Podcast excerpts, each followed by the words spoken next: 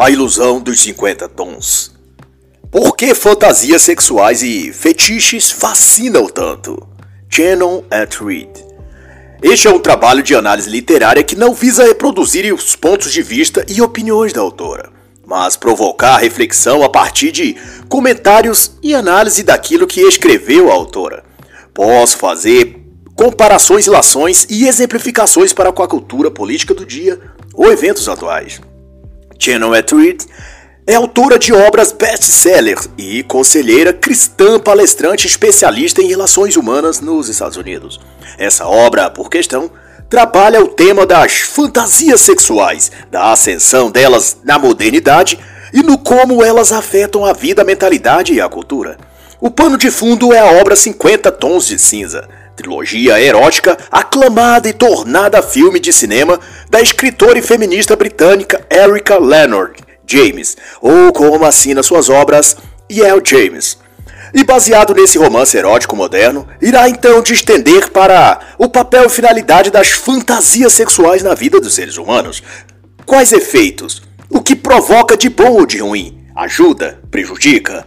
E dessa reflexão ela identifica o que há de real e de ilusório no mundo dos fetiches eróticos e convida a um amadurecimento emocional, sentimental e, claro, sexual. E logo no início, uma história real traduz o peso que a vida sentimental e sexual tem sobre as pessoas, sobre os homens e mulheres. No caso, revela as dúvidas, medos e a falta de parâmetros para compreender e lidar com as relações amorosas modernas. Um homem jovem solteiro conversava com um amigo, que era casado. Eu não tenho uma aparência ruim, tenho bom emprego e dinheiro no banco, e amo a Deus, desabafou o jovem solteiro a seu amigo casado. Mas as mulheres parecem não estar interessadas. Elas parecem sempre insatisfeitas com isso. Elas se apaixonam pelos bandidos e as tratam como lixo. Elas dizem que querem um cara legal, mas na realidade não querem. Tudo isso falou o solteiro enquanto seu amigo casado o escutava. Elas acham que podem ficar com Bad Boy, ou Zé Droguinha se usarmos uma comparação com os tempos atuais, e transformar esse Bad Boy em um bom homem, porque elas não conseguem se interessar por um cara como eu. Conclui o solteiro num tom de indignação, e seu amigo casado também desabafou.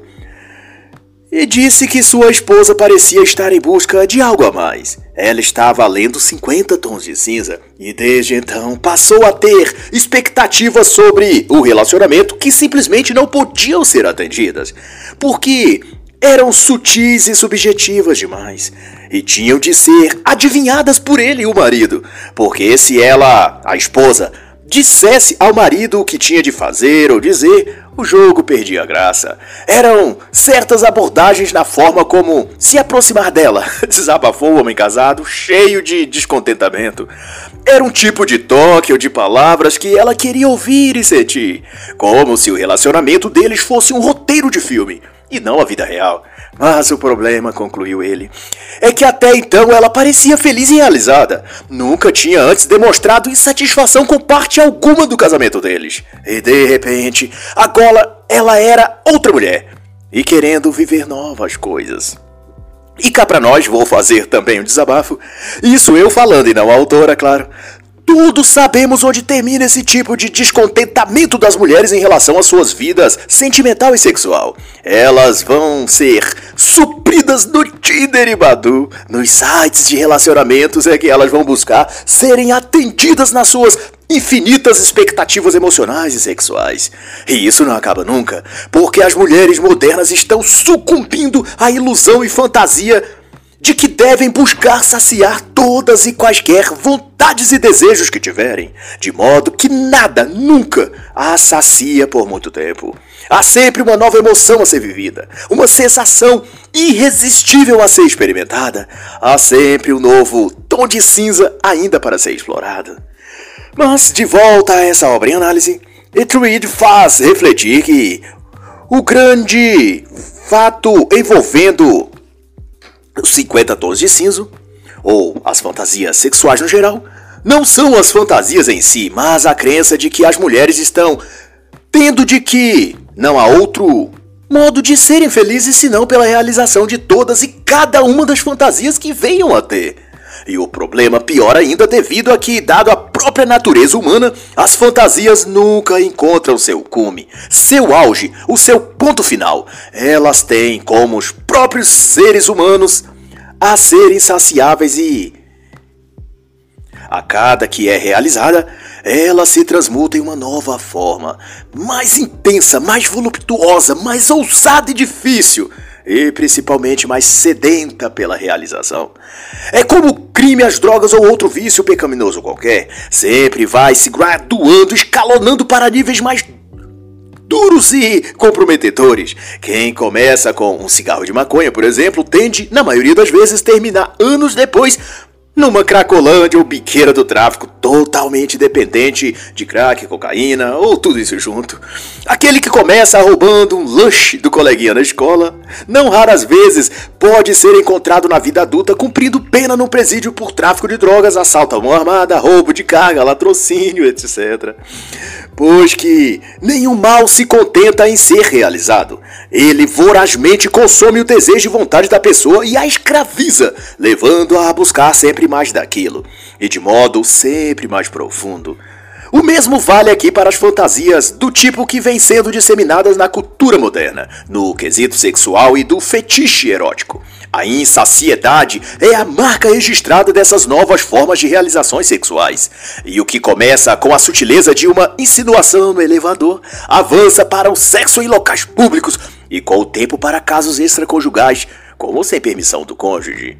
E de então, um pouco mais de um mês, a obra 50 Tons de Cinza vendeu mais de 10 milhões de exemplares e uma lista de espera em várias livrarias. Independente de qualquer subjetividade, isso demarca uma mentalidade e modos de pensar a vida e os relacionamentos, que, querendo ou não, bom ou ruim, viria a determinar o eixo de rotação dos novos relacionamentos dali pra frente.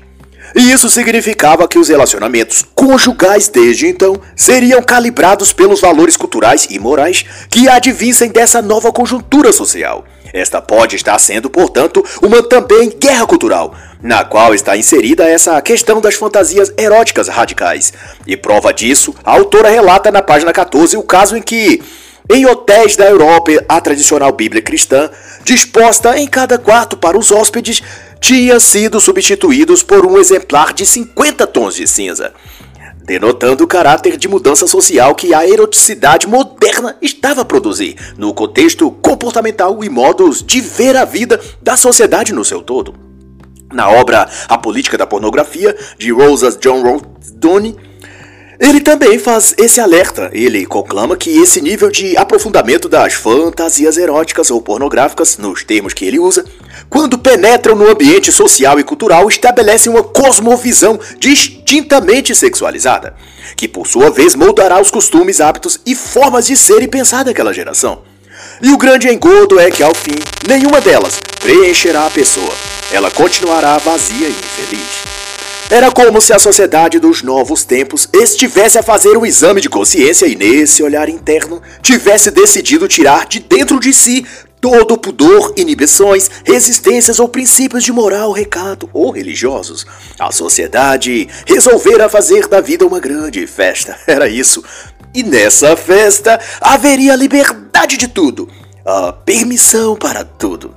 Não é por acaso que a terceira parte da trilogia 50 Tons se intitula 50 Tons de Liberdade, sendo a liberdade que se busca a ausência total de limites e pudores, o mergulho final no mar de fantasias.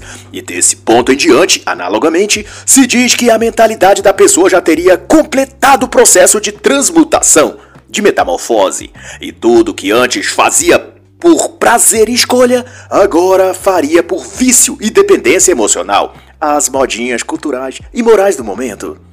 Mas a autora, contudo, não deixa de pontuar que nada do que ela discute aqui significa uma defesa de algum tipo de hipervalorização da abstinência sexual, de extremismos ou algo do tipo, nem em sentido de negação do prazer erótico e nem da completa liberação.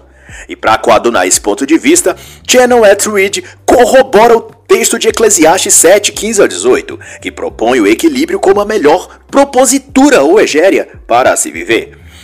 Nesta vida sem sentido, vai dizer o trecho bíblico citado pela autora, eu já vi de tudo: um justo que morreu apesar da sua justiça e o ímpio que teve vida longa apesar de sua impiedade.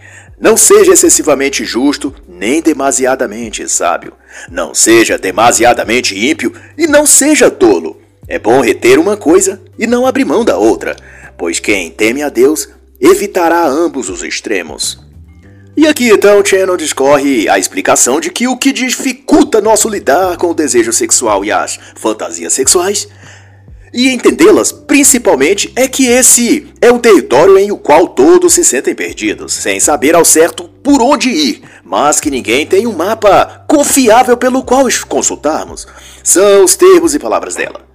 No quesito erótico, vai dizer também de certa forma, estamos todos perdidos, e mesmo os que aparentam saber um pouco melhor o caminho, ainda estes passam pouco confiança, parecem um pouco exagerados demais, ou que já se perderam também e ultrapassaram as fronteiras de onde estavam seguindo. Além de que, através dos anos, por excessos de quem abomina tudo e dos que liberam tudo, no extremo oposto, fomos aprendendo a rejeitar ou a esconder as fantasias, os desejos ou impulsos e pensamentos sexuais, por eles estarem associados a coisas negativas, como julgamento, confusão, choque, medo, horror, suspeitas. Nesses assuntos ninguém se sente plenamente seguro, e por isso ele é subdirecionado sempre comentado nos bastidores com pessoas de nossa confiança e em tom de segredo compartilhado. Ninguém se sentia confortável para falar abertamente sobre isso, ou pelo menos até que 50 Tons de Cinza fizesse uma revolução sexual cultural na vida de muitas pessoas. De todo modo, é relevante o ponto da autora de que as fantasias eróticas dizem respeito a muito mais coisas do que aparentam. Não é apenas uma questão de prazer ou desejo sexual, mas também levam em conta questões como dores emocionais não curadas do passado, uma busca por um preenchimento existencial, situações ou traumas não resolvidos. Há nuances profundas a considerar quando se trata desse tema, e que algumas, por quanto, podem não ser inocentes ou puramente inofensivas como defendem alguns. Por exemplo, há fantasias que reportam as situações de estupro, de violência extrema, de prostituição e casos extraconjugais, etc. Algo que pode ferir a vida familiar e envolver questões mais sensíveis e perigosas do que a busca pelo prazer somente. O mundo dos desejos e fantasias, enseja a autora, envolve também sentimentos de dominação, sadismo, masoquismo, estupro, orgias, prostituição e tanto mais. E isso para não dizer de práticas criminosas como pedofilia, zoofilia ou necrofilia. Tem-se daí que é inevitável nesse contexto que se faça perguntas como: qual o papel que as fantasias desempenham em nossa vida? Que emoções elas provocam? Que sentimentos despertam? E, sobretudo, quais fatos de nossa história criaram a necessidade de experimentar essas fantasias e emoções?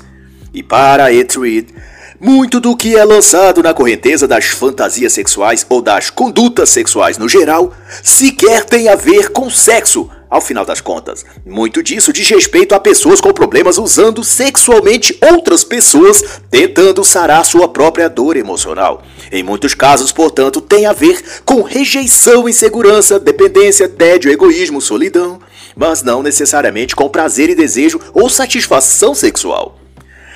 Mas já de muito que o ato sexual deixou de ser uma troca mútua de ternura, paixão e confiança. Com a liberação sexual dos anos 1960 e 70, o ato sexual foi condicionado a uma mera interação de dois corpos freneticamente lutando para obter prazer ou êxtase físico e sensorial.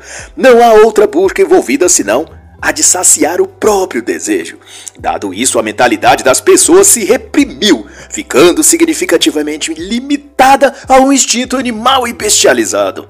Como resultado, vivemos os extremos: o de repudiar tudo que se refere a isso, ou de apoiar e incentivar todo tipo e forma de desejos sexuais.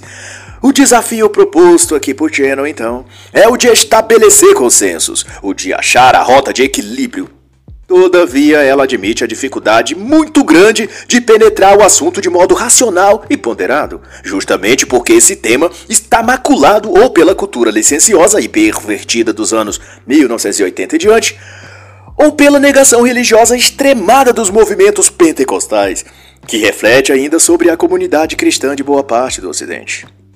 Repare que até mesmo o vocabulário acerca do assunto está contaminado por uma certa mentalidade ou impressão ruim, de forma que o simples uso de alguns termos e expressões dão um aspecto vulgar ao tema, parecendo ser por si só algo relacionado a pessoas de baixo apreço moral ou algo assim. Quando na realidade o que está sendo tratado pode ser algo absolutamente normal e o próprio da natureza humana. Como por exemplo quando usamos ou escutamos o termo fantasia sexual. A princípio soa um pouco desconfortável, dependendo do lugar ou diante de quem se está. Isso porque essa expressão foi negativada pela mídia e cultura, quando estas remeteu a esse termo uma conotação tipicamente para coisas como orgias, relações incestuosas, atos sexuais violentos ou envolvendo algo ilícito, criminoso ou proibido. Mas, a bem da verdade, ela se torna mais leve se usarmos o termo pensamentos sexuais. Isso porque esta, por sua vez, não foi carregada com a mesma energia negativa. Elas, ao fim, ambas expressões, fantasia ou pensamento sexual, trata-se e se refere ao mesmo conjunto de coisas. Na explicação sucinta da autora, as fantasias sexuais são pensamentos imaginativos que cumprem algum tipo de necessidade emocional. Colocadas sob o contexto adequado, elas podem ser saudáveis e até desempenhar um papel vital para o desenvolvimento emocional e psíquico. Veja, pois, como sugere a autora como o sentido todo do que é e do que significam as fantasias eróticas. Foi deturpado. Se uma criança fantasia sobre o que quer ser quando crescer, damos os parabéns e a incentivamos. Significa que aquela criança é criativa e que provável terá um belo futuro. Se o jovem fantasia sobre que faculdade ou carreira vai seguir, diz a autora, consideramos que esse é um jovem inteligente e também lhe desejamos sucesso na escolha. Se o empreendedor fantasia sobre um negócio que irá criar e que gerará empregos e renda para muitos, consideramos ele um homem talentoso de ambição e que certamente terá muito sucesso e prosperidade. Porém, a coisa já muda de figura se alguém admite que fantasia sobre sua vida sexual, de como tirar mais proveito de sua vida íntima com quem está ao seu lado e lhe fazer bem. Se soubermos desses pensamentos e intenções, daí já mudamos a forma de enxergar aquilo e o reputamos logo de pervertido, libertinoso, lascivo ou doente mental. Isso porque já partimos da premissa de que toda fantasia é errada, e quem se inclina a elas hum, é uma pessoa má ou perturbada. Mas Tinon, porém, adverte que nem por isso significa que toda fantasia deve ser posta em prática. Não é porque a pessoa pensou ou desejou uma coisa que significa que aquilo será bom para ela ou para o casal. Algumas delas, conscientiza Channel at Reed, não, há, não são saudáveis porque se enraizam em traumas e dores da infância, devendo estas serem tratadas de forma terapêutica ou que um profissional da mente, psicólogo, psicanalista, conselheiro, terapeuta, possa indicar. Desse ponto, Shannon também esclarece que a realização de fantasias eróticas não é o único lugar em que uma pessoa pode achar realização e felicidade. Depositar neste quesito toda a esperança de se sentir amado ou amada, de sentir-se aceito, desejado ou desejada, ou de obter prazer e realização. É o mesmo que apostar na loteria. Você pode até ganhar, mas suas chances são absurdamente pequenas. Por isso, requer a cautela de não se apostar valores muito altos para que ao perder a aposta, o prejuízo seja o menor possível. Há pessoas que apostam o futuro, o casamento, a felicidade conjugal. Tudo nas fantasias sexuais, como se elas tivessem o poder de fornecer a eles tudo o que falta, ou em si mesmos internamente, ou em seus casamentos, como família e como casal. Tudo tem seu lugar, seu tempo, seu momento e sua dose adequada. Qualquer coisa que passa disso ou que errar na porção estará comprometendo áreas de sua vida que antes estavam melhor do que depois que adicionaram aquelas fantasias em seu relacionamento. Aqui vale também o princípio da prudência antes de tudo. E da premissa da autora, a pergunta que devemos fazer a nós mesmos não é como posso realizar essa fantasia, e nem também como posso ignorar essa fantasia. O que devemos perguntar é o que posso aprender com essa fantasia, ou ainda como posso curar esta dor que está me fazendo fantasiar nesta direção. E outra vez serve aqui o ponto de vista da autora de que as fantasias não devem ser colocadas no arco de consideração de que são erradas ou imorais e que devem ser evitadas, ou seu oposto, de que são todas elas boas e salutares e que então devem ser todas liberadas, desfrutadas e vividas plenamente. Há um caminho do meio, na percepção de Chandler Reed, e esse caminho é que devemos buscar, avaliando toda e qualquer fantasia e desejo erótico antes de colocá-las em prática. Somos seres sexuais, também diz a autora, mas a opção de querer reprimir e negar isso só gera transtornos e psicoses sociais, que refletirão mais tarde na família, no trabalho e na própria saúde. A repressão sexual não é saudável para uma pessoa comum, mas nem também toda forma e tipo de liberação tende a ser bom. Mas é isso exatamente que grande parte dos seres humanos estão a fazer. Ou sufocam todos os seus impulsos para o extremo da repressão sexual desnecessária, ou mergulham no outro extremo, o da expressão sexual inadequada. Ambas coisas, porém, causarão danos à personalidade do indivíduo. O fato de não querer engordar não deve estimular a pessoa a parar de se alimentar. Ela deve apenas buscar o limite entre a gula e a abstinência. Haverá momentos de se entregar a um cardápio apetitoso e passaremos da medida, ganhando alguns quilinhos a mais. Mas outras vezes perderemos até peso, comendo bem menos do que o habitual. Mas na maioria das ocasiões não faremos uma coisa nem outra. Nos alimentaremos conforme o que estamos acostumados. No equilíbrio. E aplicando essas definições, trata-se de ter consciência das fantasias que correm em nossa mente, mas todavia também não deixar-se agir sob a influência dessas fantasias de modo passivo, como se nossa mente estivesse sob o cativeiro de nossos instintos sexuais.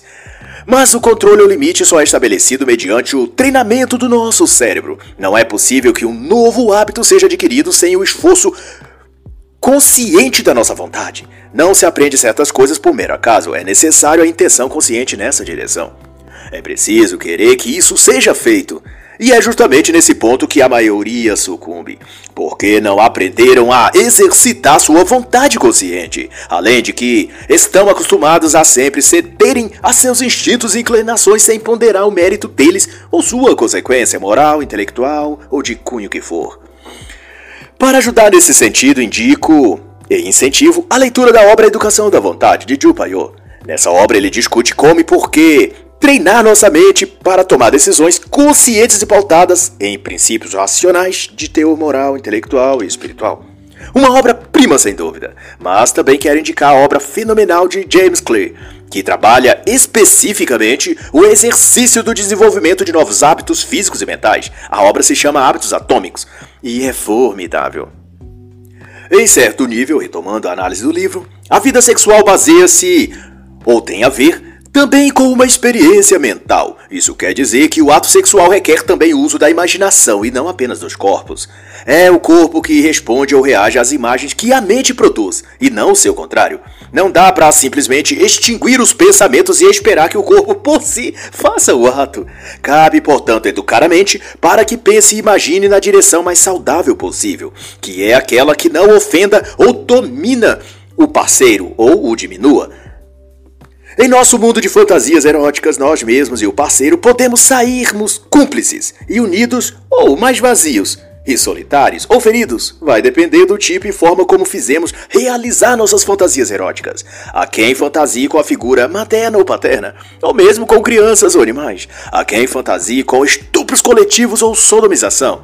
Talvez essas imagens mentais estejam tentando fornecer uma pista de que algo na alma desse indivíduo precisa ser dilucidada e não quer dizer que, por ter vindo à tona em um contexto sexual, deva ser posta em prática. O significado de algumas de nossas fantasias mais complexas talvez deva ser considerado pelo aspecto da psicanálise, da teologia ou da psicologia, e não primariamente do campo da realização e da satisfação daquela fantasia. Traduzindo para a linguagem mais simples, alguns dos pontos da autora dos capítulos 2 e 3, especialmente, convém que não é próprio permitir que nossa mente funcione como uma TV, onde, uma vez ligadas, as imagens passam por ela e se infiltram em nosso imaginário, provocando nosso êxtase, prazer ou toda outra sensação. Devemos sair do modo passivo, deixar a posição de telespectador apenas assistindo e sentindo aquilo que a emissora disseminou para vermos em nossa televisão mental. Temos de ser ativos em tomar posse do controle remoto e mudar o tipo, volume e frequência dessas imagens, o que retorna ao que já comentamos sobre a reeducação da vontade, da mudança de hábitos mentais e comportamentais. Precisamos prestar atenção nos filmes mentais que estão sendo projetados em nossa mente, em nossa alma. É a consideração da autora. A questão não é só sobre o que o corpo deseja, mas sobre o que a alma necessita. Se não buscarmos formas de curar a dor interna em nossa mente e coração, nunca nos satisfaremos com quaisquer fantasias ou desejos eróticos. E sempre estaremos buscando em fantasias mais audaciosas a compensação de uma carência que não pode ser saciada por nenhuma forma de prazer físico pois o fogo não pode ser apagado com mais fogo. Tino chama a atenção para o fato de que estamos sempre em conflito com a nossa própria natureza e procurando, portanto, se colocar em um dos lados na dicotomia da nossa vida interior. Ou tentamos ser santos absolutamente, ou nos tornamos devassos completamente. Ou queremos ser luz ou trevas, sem atentar que somos as duas coisas simultaneamente. Luz e escuridão habitam em nossos pensamentos e atos, porque somos resultado da queda da humanidade no Jardim do Éden. O ponto em questão é buscar não ser escravizado pelas sombras, não ser dominado pelos instintos, não se tornar submisso às vontades do corpo, mas esmurrar o próprio corpo para fazer-se submisso a Cristo, como o apóstolo Paulo escreveu em 1 Coríntios 9, 27. Ou então, ao que também ele disse em 1 Coríntios 6,12, de que todas as coisas lhe são permitidas mas nem todas são saudáveis. E nas palavras de Channel Etruid, às vezes a coisa mais inteligente a fazer é parar de ignorar sua sombra interior, voltar-se e encará-la, reconhecer a sua presença e dizer: Ok, estou vendo você. Não há necessidade de você ficar me importunando. O que você quer exatamente? O que você deseja me ensinar? Ela orienta isso na página 79 e diz ainda que não importam quais sentimentos surjam, Receba-os, por mais assustadores ou dolorosos que sejam. Receba cada emoção como se representasse uma criança chorando. Aceite-a, ao invés de rejeitá-la, isso poderá trazer para o consciente o que seu inconsciente está tentando dizer a você o tempo todo.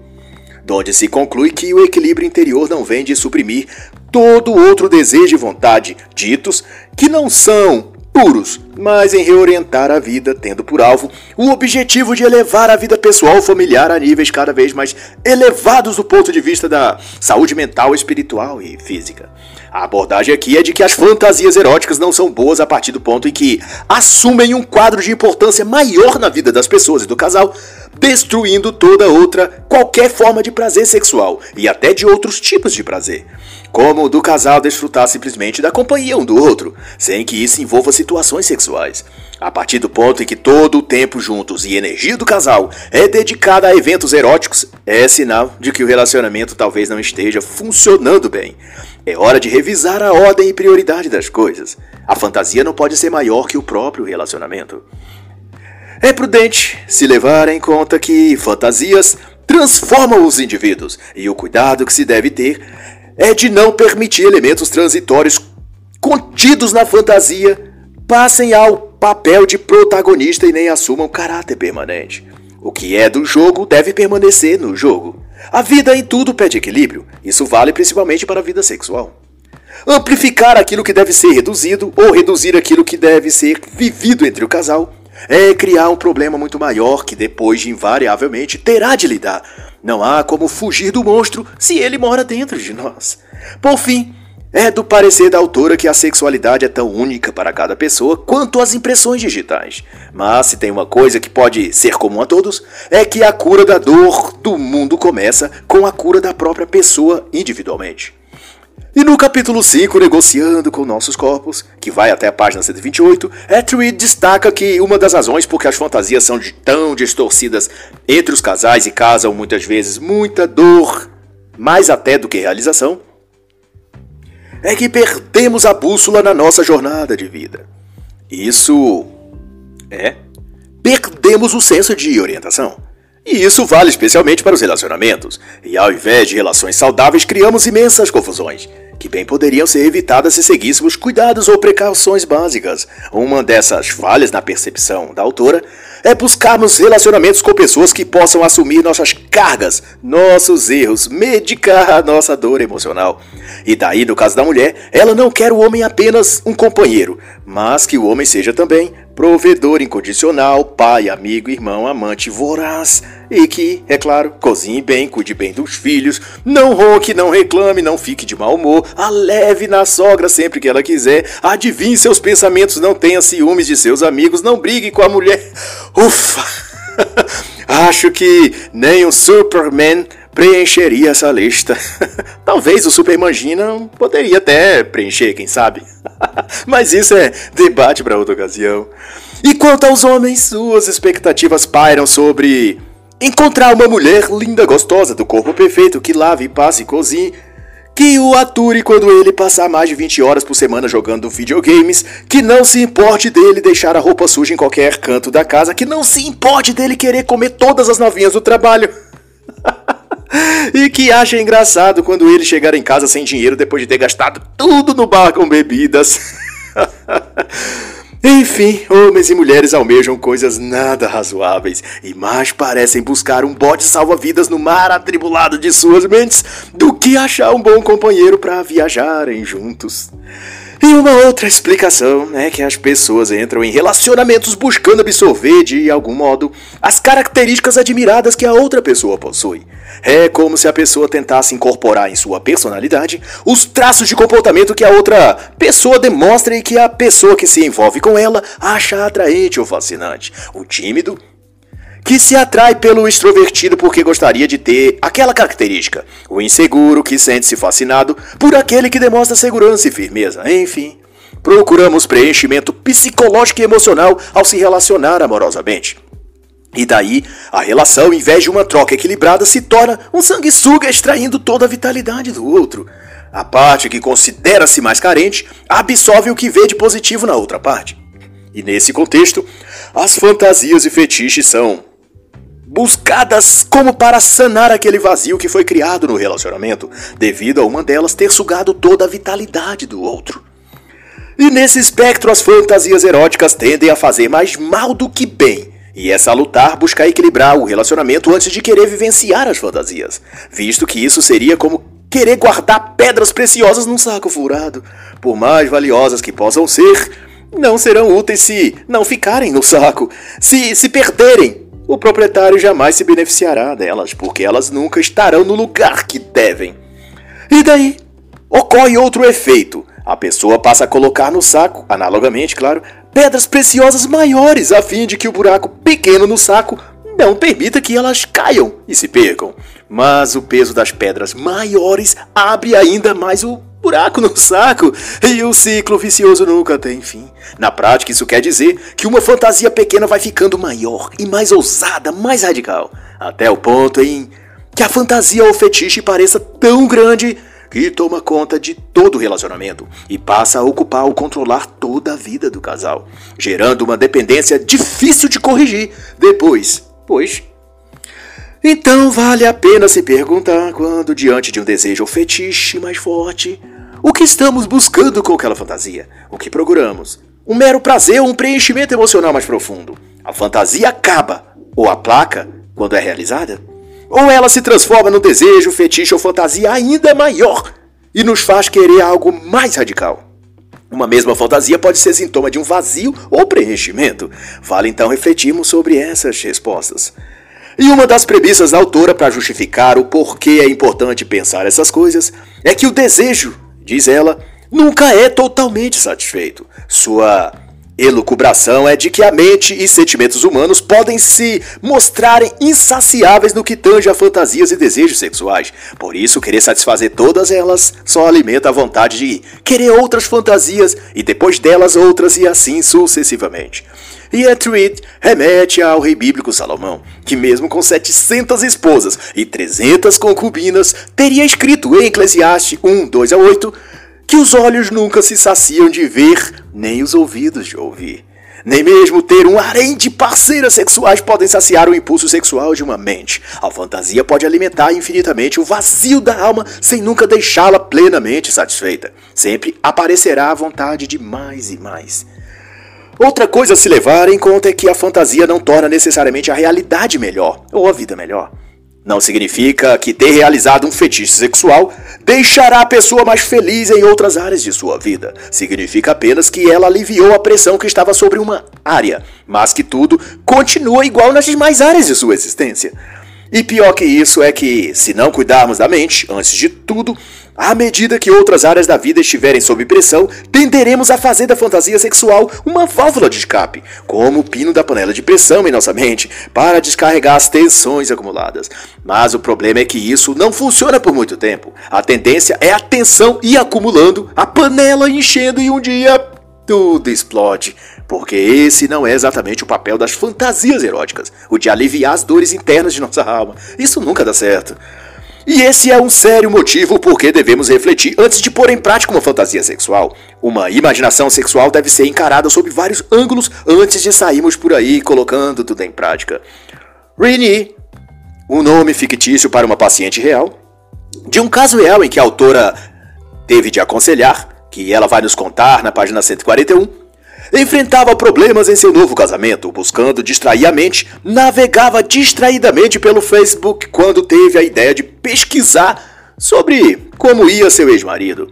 O primeiro homem com quem se casara e divorciara-se anos atrás. Ao encontrar seu perfil na rede social, estabeleceu contato e conversando com ele, começou a fantasiar longas e intensas noites de sexo sem qualquer comprometimento emocional. A ideia pareceu-lhe arrancar suspiros só de imaginar.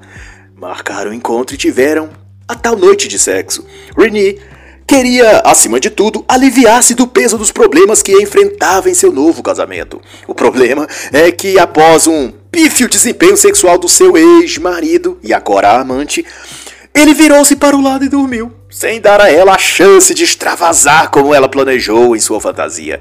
E ela agora também tinha de lidar com a culpa e a vergonha de ter sido tão fraca e vulnerável desse jeito, como uma adolescente deslumbrada e frágil.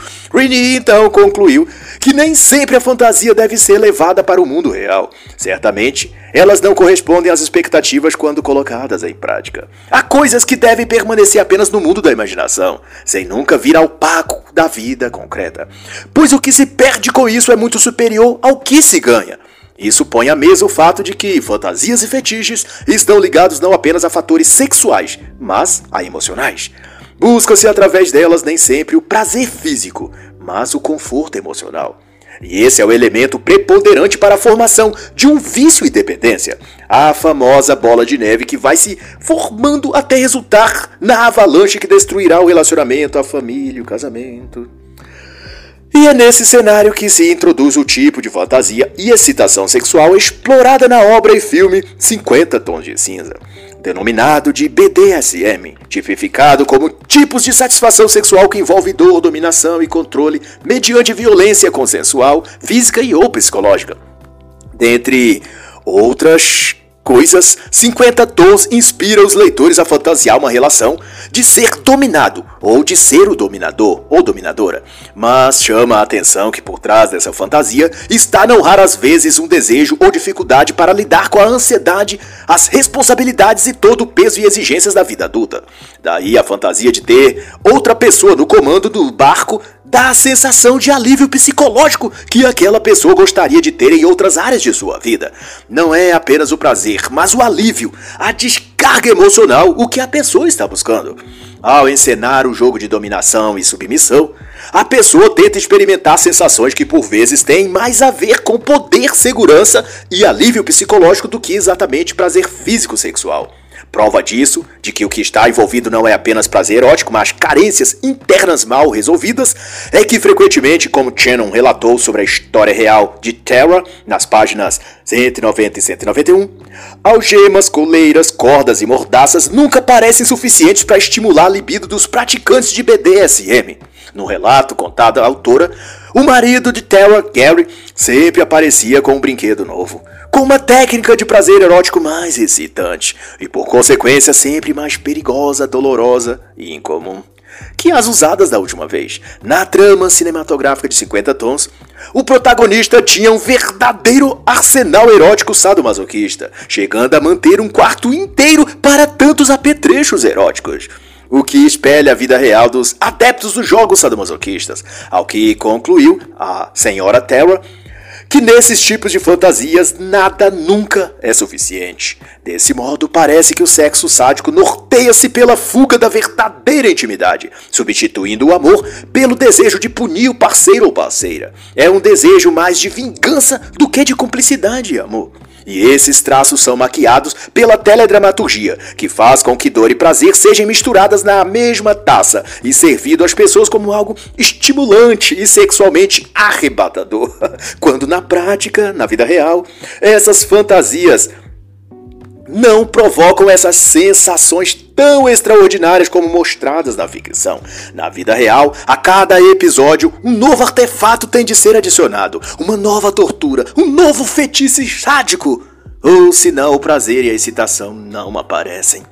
E essa relação fica então dependente de que o jogo fique cada vez mais sujo, abusivo e degradante. E por mais que autores como Eric James, de 50 Tons, popularizem o tema e a mídia faça dele uma brincadeira inocente, social e culturalmente aceita, ainda assim, ela continuará sendo o que é: uma substituição da empatia, do amor e do desejo pelo sentimento de poder, força e controle de uma pessoa sobre a outra. E a essa altura vem a pergunta: de como então equilibrar ou até sarar certos fetiches ou fantasias que podem ser destrutivas ou viciantes, como os do espectro BDSM? E como resposta, a autora oferece a sugestão de se envolver ou ocupar o seu tempo com coisas que lhe dão prazer, mas sem o caráter ou escopo sexual, segundo ela. Quando nos envolvemos e nos preenchemos com coisas que absolutamente amamos fazer, será mais fácil manter-se no caminho quando a tentação chega. O que ocorre é que, na maioria das vezes, as pessoas ficam entediadas e com a mente vazia, distraídas com superfluidades como as redes sociais, por exemplo. E quando então são surpreendidas com algum pensamento capcioso ou com uma proposta incentivada por uma amiga ou pela leitura de um livro ou filme como 50 Tons de Cinza, a reação imediata é sucumbir, pois sua mente está aberta e vulnerável, um terreno fértil para qualquer semente que seja lançada nela. Uma das principais razões pelas quais homens e mulheres são tão desviados por envolvimentos emocionais inadequados, vai dizer Treat, é que suas vidas estão fora de equilíbrio e sem foco. Normalmente estão atuando em algum extremo, suportando pressão demais em um lado e quando encontram uma válvula de escape lançam tudo de si nesse subterfúgio, tentando aliviar toda aquela tensão que alojava-se sobre elas. E na visão da autora, se deixarmos nossa vida prazerosa, leve, confortável em boa parte de seus aspectos emocional, espiritual, mental, não ficaremos tão frágeis a ponto de ceder a todo tipo de fantasia que apareça em nossa cabeça, ou que lemos num livro, ou que vemos num filme. um copo cheio não cede lugar para ser preenchido por outro conteúdo. Mas, se o copo estiver vazio, Qualquer coisa que cair nele, boa ou ruim, será rapidamente acomodada em seu espaço e em seu interior. O vazio sugere a ocupação, essa é a verdade. No mais, a falta de sentido e de propósito são convites para a entrada de fantasias nocivas na mente dos indivíduos. Uma porta aberta convida o ladrão para entrar. E nessa analogia, paixões insalubres se instalam em nossa vida quando encontram nossa mente inteiramente desocupada. À medida que a pessoa se afasta de coisas e de pessoas com um cardápio intelectual, moral e espiritual e também filosófico construtivo, e nos aproximamos de coisas e pessoas rasas, tendentes a vícios de caráter, presas a comportamentos vis, a bebedeiras, a drogas, etc.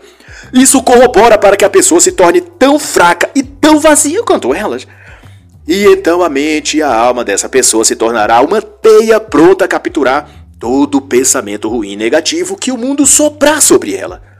E o mundo jamais nos dará boas ofertas. Isso você pode ter certeza.